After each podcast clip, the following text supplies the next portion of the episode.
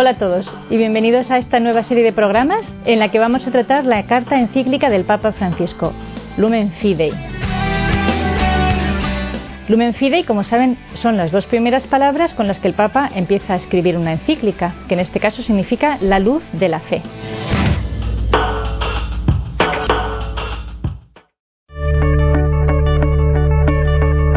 Bienvenidos a un nuevo capítulo sobre la encíclica Lumen Fidei, la encíclica en la que el Papa Francisco nos explica lo que es la fe, pero no lo hace en un sentido teórico, sino que lo hace en un sentido aplicado a nuestra existencia. Y lo aplica a nuestra existencia partiendo de la existencia de los hombres que han sido las personas elegidas por Dios para recibir su revelación, revelación de Dios que no se centra, no se agota en una sola persona, sino que a través de ellas pretende iluminar, pretende, por así decirlo, despertar el reconocimiento de, de Dios, de la divinidad, en el corazón de cada uno de nosotros. Hasta aquí el Papa ha hecho un largo recorrido por la historia de la salvación, por esta configuración, como decíamos, de la fe que nosotros hemos heredado de nuestros padres, Abraham, Moisés, etcétera, y sobre todo, fundamentalmente, de Jesucristo, la segunda persona de la Santísima Trinidad que se hace hombre. La encarnación de Dios es obviamente la manifestación más pura, más auténtica del verdadero rostro de Dios. A través de Jesucristo nosotros podemos leer no sólo cuáles son las verdades eternas, sino lo que es mucho más importante seguramente para nuestras vidas, cómo nos ve Dios, cómo lee en nuestro corazón las luces y las sombras, cómo tiene poder para sanar aquello que está herido, aquello que está paralítico, aquello que está muerto incluso, y cómo tiene poder para volvernos a dar la vida. El Papa también, de una manera muy bonita, nos hablaba de cómo esta fe nos es propuesta. Es cierto que se nos ofrece en forma de luz, en forma de claridad, de algo que tiene sentido, que no tiene un sentido puntual o aislado, sino que parece que ilumina de sentido la existencia personal e incluso la existencia, el desarrollo de la historia de la humanidad, dando también un sentido al futuro que nosotros no conocemos y ante el que podemos experimentar inseguridad, incertidumbre, angustia. Esta fe posee ese sentido, pero también da sentido a mi propia vida, a mi propio camino, a mi propio discurrir de la vida descubre en mí aquello que es más profundo, aquel deseo, volviendo de nuevo a la imagen de Abraham, aquel deseo de paternidad que tenía Abraham, aquel deseo de vida eterna que tenemos nosotros, aquel deseo de encontrar un amor que sea eterno, que sea fiable, que sea invencible y también un amor que pueda despertar lo mejor de mí, un amor que no me falle cuando yo he caído, sino que siga confiando en mí que me siga alentando a crecer, que siga confiando en mí a pesar de aquello en lo que yo no soy fiable. Esto es lo que hace el Señor a través de su vida, su muerte y su resurrección. Pero esta fe no debe de quedar allá afuera. Esta fe, como dice el Papa, me interpela. No es sencillamente una cosa que yo entiendo y queda fuera, sino una cosa que exige mi respuesta. Pero para que yo responda a ella necesito interiorizarla, necesito adoptarla, necesito hacerla mía. Dice el Papa como nosotros debemos ver con los ojos de Jesús, entender, juzgar, considerar, amar a través de la persona de Jesús, de la sabiduría eterna de Jesús, del amor infinito de Jesucristo. Y esta apropiación de la fe que nos trae Jesucristo nos lleva a adquirir la condición de criaturas nuevas, dice el Papa. Nos abre verdaderamente a un ámbito de vida que es absolutamente novedoso, porque trasciende los parámetros de la propia experiencia o de los propios límites de la materia, del aquí y del ahora, de la materia y del tiempo. Esta apropiación, como decía el Papa, se fundamenta sobre todo en este saberse criaturas nuevas y en esta adopción filial, saberse hijos.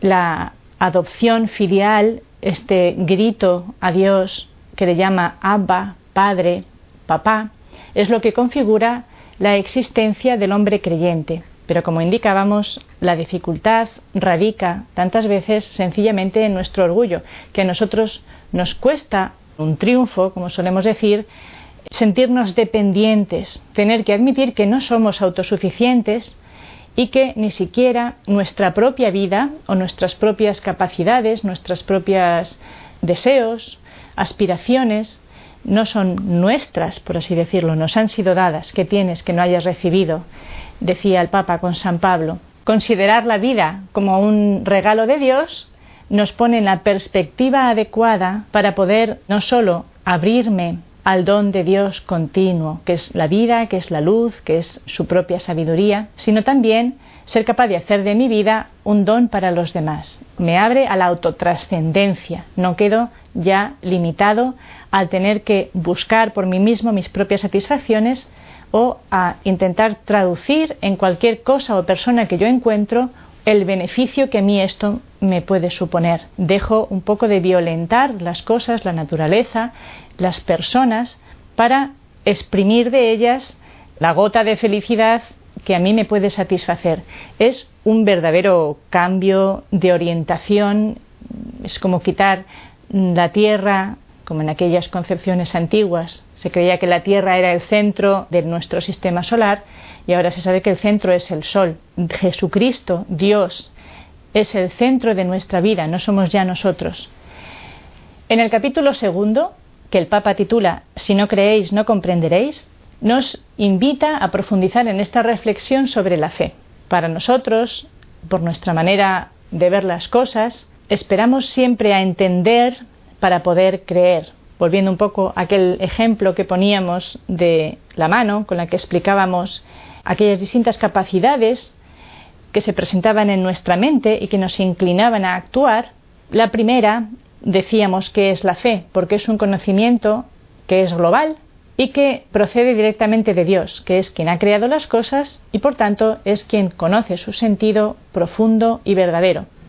Teníamos también la razón, que es nuestra capacidad de entender, digamos así, de llegar a unas conclusiones, de extraer aquello que es razonable, aquello que es justificable, aquello que es mejor o conveniente y esto inclina también nuestra decisión, inclina nuestro actuar. La fe debe iluminar la razón, porque tantas veces la razón, nuestra razón, no es completa, no es total, ni siquiera es adecuada, no se adecua perfectamente a la realidad.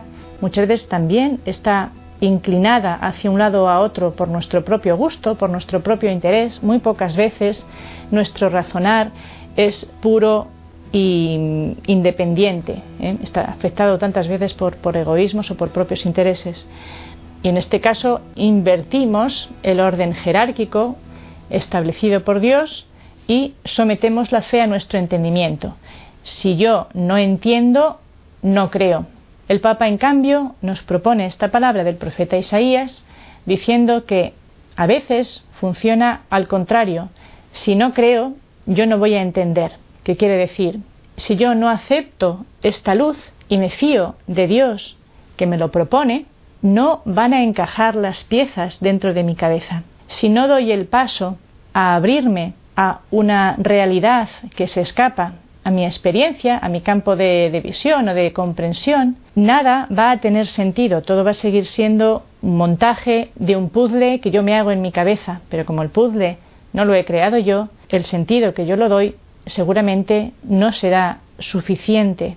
Siempre quedarán incógnitas, siempre sobrarán piezas o faltarán piezas, porque yo no conozco las dimensiones, las mm, coordenadas de este puzzle, por así decirlo, por poner este ejemplo, solo abriéndome a la existencia de esta vida eterna, de este mundo sobrenatural, que como digo, no es campo de mi experiencia racional, cada cosa cae en su sitio. Y es cuando yo empiezo a entender, incluso razonablemente, por qué, el porqué de cada cosa. Tal vez no inmediatamente, pero sí con el ejercicio de la fe se produce la armonía de la razón, del entendimiento, como la armonía de los sentimientos, como la armonía de la imaginación, de las pasiones.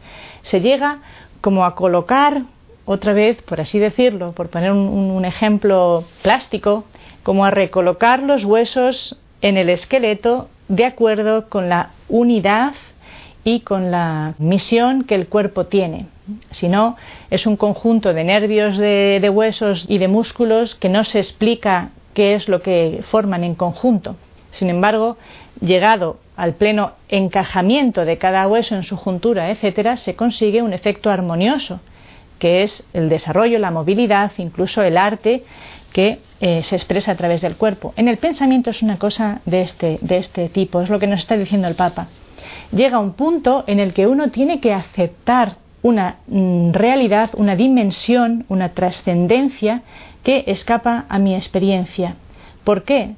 Pues porque si yo llevo tanto tiempo debatiéndome con un puzzle en el que faltan o sobran piezas, tengo que entender que no es que Dios sea un absurdo, no es que la existencia sea un absurdo, un sinsentido. Debe ser que tal vez a mí me falte la pieza central, aquella pieza que hace que de repente todo caiga en su sitio y forme una imagen hermosa, con sentido y siempre creciente.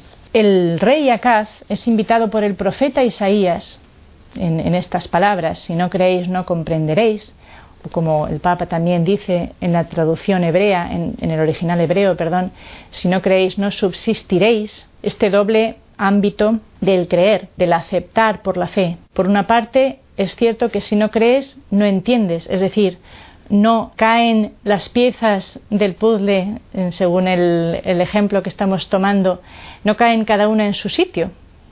Si quito la pieza central, que es la intervención de Dios en el origen, en el proceso y en el final de cada existencia y de la vida humana, sin esta pieza pierdo el sentido general. Al mismo tiempo, dice el Papa, es verdad, el original hebreo, si no creéis no subsistiréis. Es decir, para que yo pueda subsistir, para que yo pueda conservar mi vida, en este caso dice el profeta Isaías, para que el rey pueda conservar su vida y conservar su reino, necesita fiarse de algo que sea una verdad sólida. No se puede dar un paso arriesgando, en este caso del rey Acaz, la vida y el propio reino, fundado en fábulas, fundado en corazonadas, fundado en impresiones, fundado en imaginaciones, fundado en temores, fundado en perplejidades, en oscuridades, en sombras. Uno tiene que, cuando llega la cuestión vital, la cuestión trascendente, uno solo se sabe capaz de avanzar caminando sobre certezas. Y es lo que también el profeta y el Papa nos están diciendo. Esta es la fe, la fe total, la fe que como repite tanto el Papa, abarca todas las dimensiones de nuestra existencia, la que me da una consolidación, me permite caminar sobre un terreno sólido, un terreno que me asegura el pasado, el presente y el futuro. Si no creéis, dice, no subsistiréis. Es descubrir, permitir ser tocados por esta presencia fiel de Dios a lo largo de la historia dice, con su capacidad de mantener unidos los tiempos. Esta dimensión del tiempo también es una de esas piezas que suelen faltar o suelen sobrar en el puzzle de nuestra vida, cuando no tenemos en cuenta que Dios está por encima del tiempo y que nuestra vida tiene una proyección no solamente en el momento, en el aquí y ahora que estamos viviendo, sino dentro de una visión más general, más mucho más grande, tanto en el tiempo como en el área, en el espacio. Así se entiende a veces que experiencias por las que podemos estar atravesando en un momento puntual, una enfermedad, una pérdida, una obligación de la que no se, no entiende el por qué, Tal vez en este momento no se encuentre sentido a esa situación, pero con el paso del tiempo se comprenda por qué en aquel momento yo debí pasar por aquella experiencia, por aquella obligación, por aquella cosa que yo no quería que si hubiera dependido de mí o si yo me hubiera dejado llevar por mi visión subjetiva de las cosas, hubiera rechazado, después alcanza un sentido pleno y yo tengo que mirar para atrás y dar gracias por aquella situación. Es decir, a lo largo del tiempo Dios mantiene el tiempo unido, ¿eh? de manera que lo que yo ahora no entiendo, fiado de Dios, seguramente lo voy a entender en el futuro. O lo que puede no tener sentido para mí, tal vez está dando sentido a las personas que me rodean y que encuentran un sentido para su vida. En esto yo, por ejemplo, he tenido la, gracia de trabajar en hospitales donde había gente muriendo y me ha impresionado siempre mucho ver cómo el sufrimiento, la digamos por así decirlo, la nobleza de sentimientos con la que un padre o una madre se acercan a su disgregación, a su envejecimiento, a su prostración y a la muerte, con esa serenidad, con esa entereza, con esa sabiduría, con esa paz, ha servido para esa persona, es verdad. Pero ¿cuántas veces ha cambiado la manera de ver las cosas y de ver la propia vida de los hijos y les ha dejado una herencia que les sirve como, como sustento, como referencia para toda su vida, para cada instante de su vida. Por tanto, una, una vivencia que uno puede estar pasando porque Dios lo permite, si yo lo aíslo de esta dimensión vasta, como dice el Papa, que me permite tener el creer en Dios, el creer en aquel que unifica eh, las situaciones y los tiempos, si yo lo aíslo de eso, queda un verdadero sinsentido. De ahí seguramente la eutanasia o el pensamiento de que el sufrimiento hay que alejarlo a toda costa, porque no se entiende según esta visión universal, unificadora de Dios. No es suficiente, por tanto, dice el Papa, ceñirse sencillamente a aquellas verdades que nos presenta la razón. Por desgracia, no, a veces no es ni siquiera ya una cuestión de honestidad intelectual. A veces caemos sencillamente en aquellas verdades que me garantizan la comodidad, ¿eh? lo cual es, según nuestro esquema, es un grado inferior. ¿eh? Ya no se trata de buscar honestamente la verdad, sino de asegurar unas ciertas condiciones de bienestar, la verdad tecnológica que dice el Papa, aquello que satisface mis deseos inmediatos. Esto, como decimos, recorta sustancial y fundamentalmente el campo de actuación de experiencia humana y muchas veces hace caer al hombre como en la, mm, en la desilusión, en la desesperanza, el hombre está descorazonado, no tiene ya esperanza de encontrar una verdad global, una verdad que realmente dé sentido a todas las piezas del puzzle sin que sobren ni falten ninguna. Y dice el Papa de nuevo, recordando aquellas tres capacidades fundamentales que tenemos que poner en juego, que es un tema de memoria.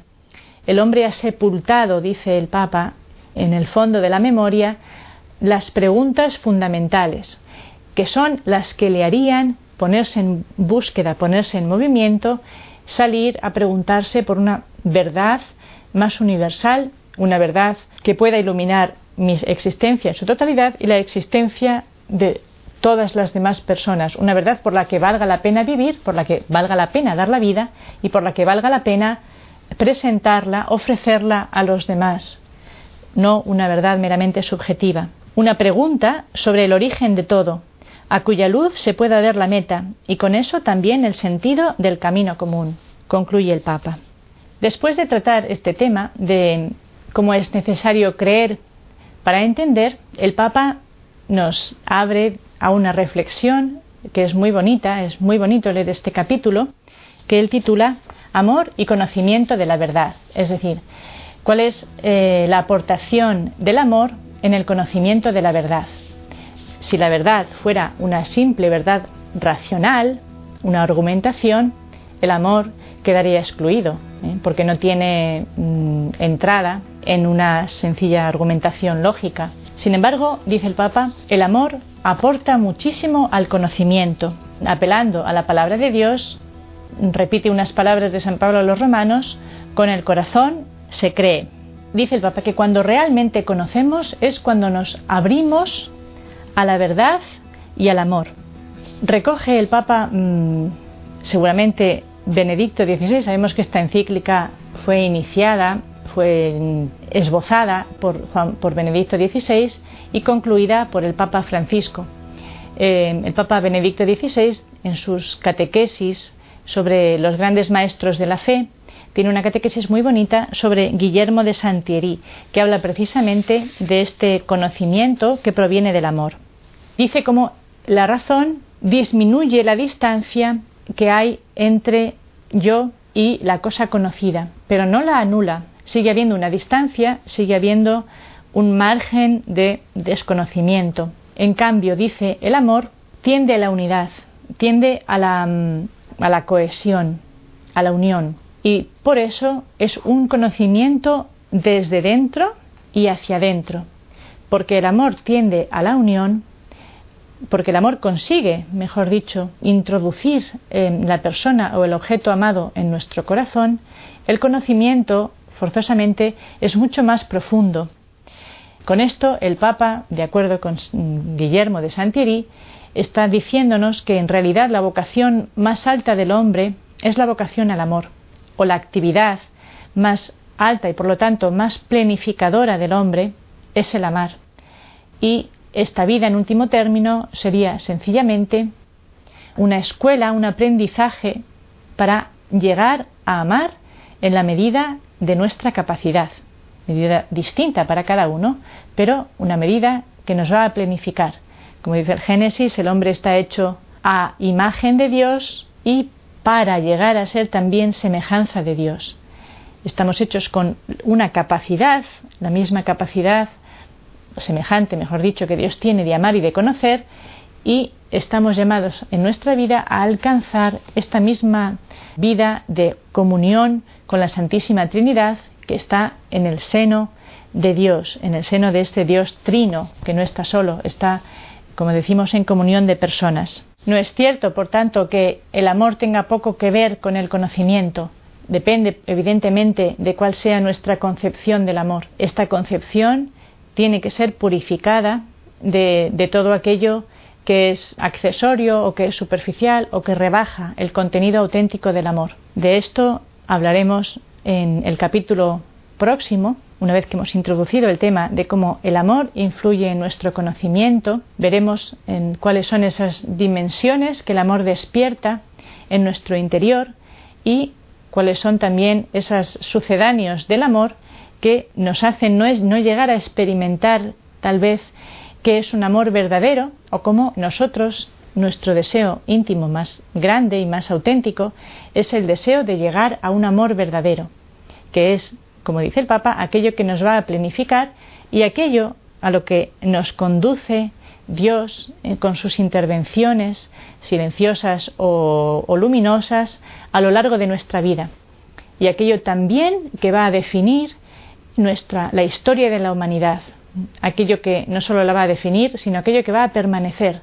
Todo lo demás caerá, las civilizaciones, todo caerá excepto el amor. Veremos, como digo, en el capítulo siguiente esta relación que el Papa explica entre el amor y el conocimiento de la fe.